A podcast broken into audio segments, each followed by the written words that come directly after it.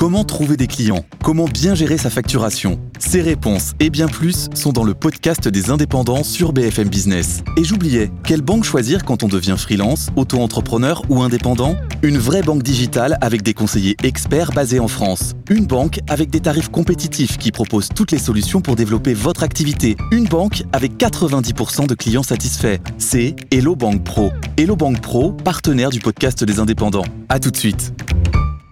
Les agriculteurs attendent évidemment avec impatience les nouvelles annonces du, gouvernement. Euh, il y a eu une réunion hier, plus de trois heures à, Matignon, en présence euh, d'Arnaud Rousseau, le président de la FNSEA, et Arnaud Gaillot, le représentant des, jeunes agriculteurs.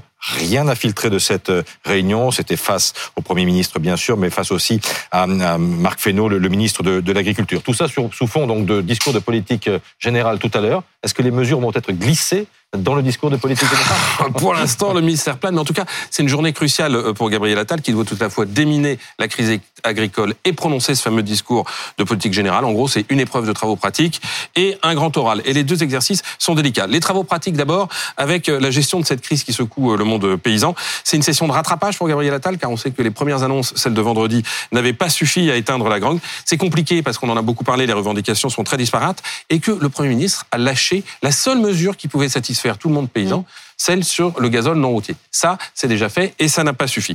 L'autre écueil, c'est que cette crise qui prend une tournure un peu anti-écolo, euh, anti-Europe, euh, anti-libre-échange, ben, elle est aux antipodes du macronisme. Du coup, on va attendre de voir comment le gouvernement pourra répondre aux demandes des agriculteurs sans se renier. Je vous rappelle hein, que le président avait dit ce quinquennat sera écologique ou ne sera pas. C'était entre les deux tours de la présidentielle. Mais du coup, que peut faire Emmanuel Macron qui va justement à Bruxelles jeudi? Alors, l'Élysée a fait savoir hier, oui, que le chef de l'État euh, s'entretiendrait dans deux jours avec la présidente de la Commission européenne, Ursula von der Leyen, pour lui faire valoir l'opposition de la France à la conclusion de ce fameux accord de libre-échange avec le Mercosur, vous savez, les pays euh, d'Amérique euh, latine, mais aussi sur la question très décriée des 4% de jachère imposés aux agriculteurs dans le cadre du futur pacte vert, ou encore sur l'abolition des droits de douane, vous savez que pour les produits agricoles, notamment en provenance de l'Ukraine, qui avait été décidé après euh, l'invasion de la Russie. En fait, il y a un côté répartition des rôles avec un petit côté aussi reprise en main. Hein. Président de la République, qui a fait un point sur la situation hier avec les membres du gouvernement concernés à l'Élysée, se saisit donc du dossier, en tout cas pour son volet européen. Mais vraiment d'un mot, est-ce que le Premier ministre peut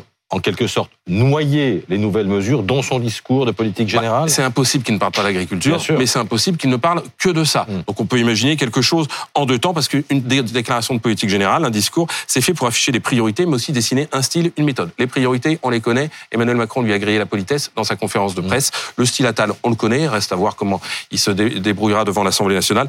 Reste enfin la méthode, et ça on l'attend. Rien n'a changé dans la situation politique à l'Assemblée. Hein. La, la majorité n'a toujours pas de majorité absolue.